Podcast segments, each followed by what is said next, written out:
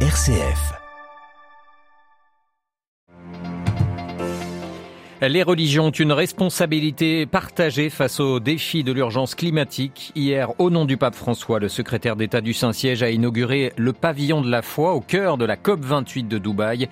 Une occasion de plaider une nouvelle fois pour la paix. Nous retrouvons notre envoyé spécial sur place dès le début de ce journal. La COP28 où débutent les discussions techniques en vue de la rédaction du texte final avec au cœur l'enjeu des énergies fossiles. Nous en parlerons dans notre dossier. Dans le reste de l'actualité, ces bombardements massifs de l'armée israélienne dans le sud de la bande de Gaza. Après la rupture de la trêve vendredi dernier, Tsahal pilonne sans répit l'enclave palestinienne. Et puis nous irons aussi en République démocratique du Congo où les troupes de la force régionale d'Afrique de l'Est commencent à quitter la région du Nord Kivu. Le gouvernement congolais estime qu'elles ne sont pas assez efficaces pour lutter contre l'insécurité dans la région. Radio Vatican, le journal Olivier Bonnel. Bonjour, le drame climatique est aussi un drame religieux. Tels sont les mots du pape François lus hier à la COP28 de Dubaï par le cardinal Pietro Parolin. Au nom du Saint-Père, le secrétaire d'État du Saint-Siège a inauguré le pavillon de la foi, un lieu où les religions du monde entier s'allient face à l'urgence des changements climatiques. On retrouve en direct de Dubaï notre envoyé spécial Marine Henriot. Bonjour Marine. Bonjour Olivier. Alors l'inauguration de ce pavillon marine a été euh, pour le pape François l'occasion de plaider une nouvelle fois pour la paix alors que les conflits lacèrent la planète. Oui, Olivier, en fait, via son message, euh, François a tenu à démontrer que paix et sauvegarde de la création sont euh, interdépendants car les guerres empêchent un engagement partagé entre les pays pour sauver la planète. Alors dans ce contexte, les religions doivent éduquer à la sobriété, a dit François. Elles doivent porter un message de fraternité, de respect et d'attention pour notre prochain sans jamais justifier le mauvais traitement de la création, un mauvais traitement qui prend ses racines dans la présomption d'autosuffisance de la créature, estime François, ajoutant, vous l'avez dit, que le drame climatique est aussi un drame religieux. Alors c'est la première fois qu'il y a un pavillon de la foi sur une COP. Hein. François aurait dû en faire euh, l'inauguration. Il a finalement également partagé une vidéo dans laquelle il appelle les religieux à œuvrer ensemble pour le climat. Et c'est aussi via une autre vidéo qu'il a signé la déclaration interreligieuse pour la protection de la planète, un texte qui appelle à respecter l'accord de Paris de la COP 21. Il a été signé ces derniers jours par une trentaine de responsables chrétiens, juifs, musulmans ou encore bouddhistes. Cette déclaration interreligieuse demande entre autres aux entreprises et aux décideurs politiques de s'éloigner des énergies fossiles, de promouvoir une agriculture durable et enfin des systèmes par exemple alimentaires résilients. Merci beaucoup Marine Henriot, envoyée spéciale de Radio Vatican à la COP28 de Dubaï. Cette conférence internationale qui se poursuit jusqu'au 12 décembre, nous en reparlerons dans notre dossier en fin de journal. En ce premier dimanche de l'Avent, le pape François a récité hier la prière de l'Angélus depuis l'un des salons de la maison Sainte-Marthe en raison de son état de santé encore fragile. Le pape qui a invité les, les fidèles à se préparer à accueillir Jésus en revenant sur l'évangile de Marc où le Christ demande de veiller. Veiller, c'est garder le cœur prêt, a dit François, préparer la venue du Seigneur se fait en s'approchant de son pardon, de sa parole, de sa table, en trouvant des espaces pour la prière, en l'accueillant dans ceux qui sont dans le besoin, a encore souligné François. Plus de détails à retrouver sur notre site vaticannews.va. Le pape qui, hier, à l'issue de cet angélus, a exhorté à trouver un nouveau cessez-le-feu entre le Hamas et Israël. Depuis la rupture de la trêve vendredi dernier, les combats ont repris de plus belle dans la bande de Gaza. Depuis quelques heures, l'armée israélienne bombarde sans répit le sud de l'enclave palestinienne, malgré la densité de population qui est réfugiée. Valérie Ferrand.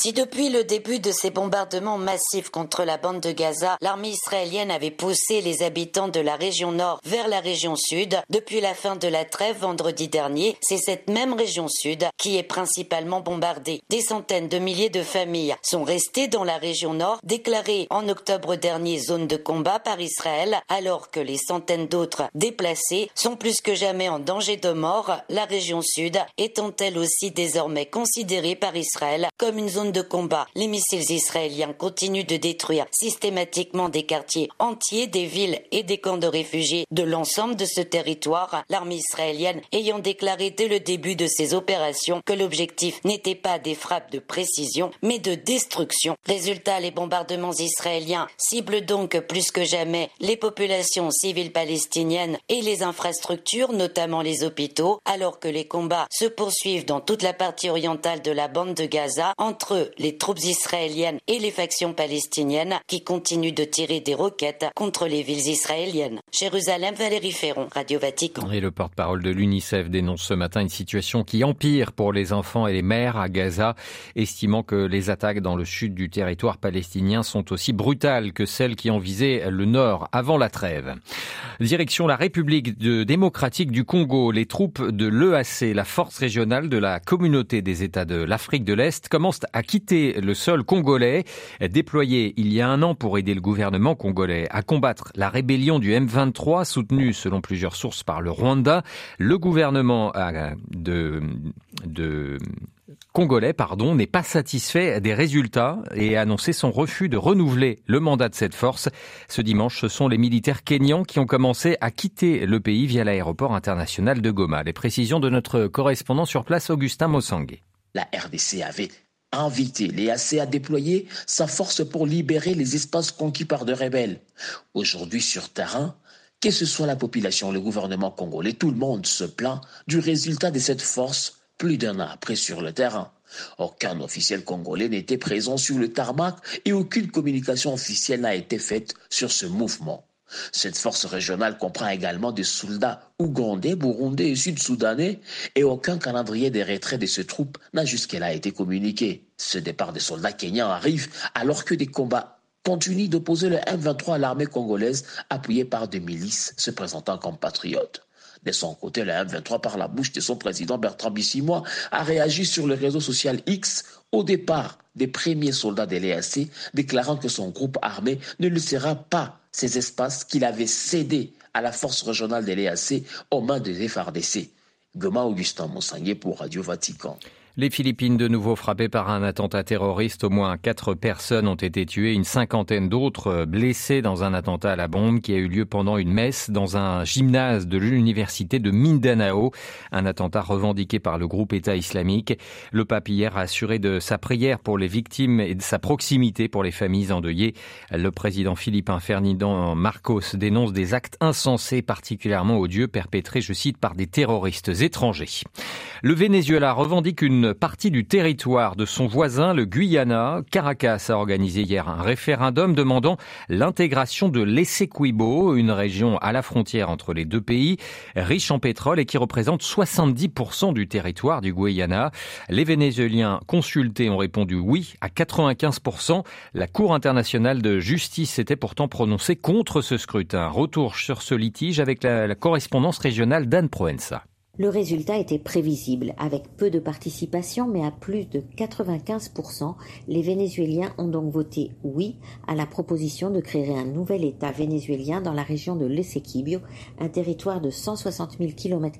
L'organisation de ce référendum a fait couler beaucoup d'encre en Amérique latine et inquiète, car même s'il n'est officiellement que consultatif, il a des allures assez belliqueuses et attise une dispute de plus de deux siècles entre ces deux pays qui se partagent une frontière de 743 km. D'autant qu'on sait depuis 2015 que la région de l'Essequibio est particulièrement riche en pétrole. Le thème qui rassemble les Vénézuéliens de tous bords, puisqu'il s'agit de revenir aux frontières d'avant 1777, tombe aussi à point nommé pour le régime de Nicolas Maduro à la veille de l'ouverture de la campagne pour l'élection présidentielle de 2024. Anne Proenza, Bogota pour Radio Vatican. Avant de passer à notre dossier, sachez que la communauté de Thésée a un nouveau prieur, frère Mathieu, un anglican, succède au frère Aloïs qui a dirigé la communauté pendant 18 années. Né dans le sud de l'Angleterre, frère Mathieu a rejoint la communauté écuménique en 1986.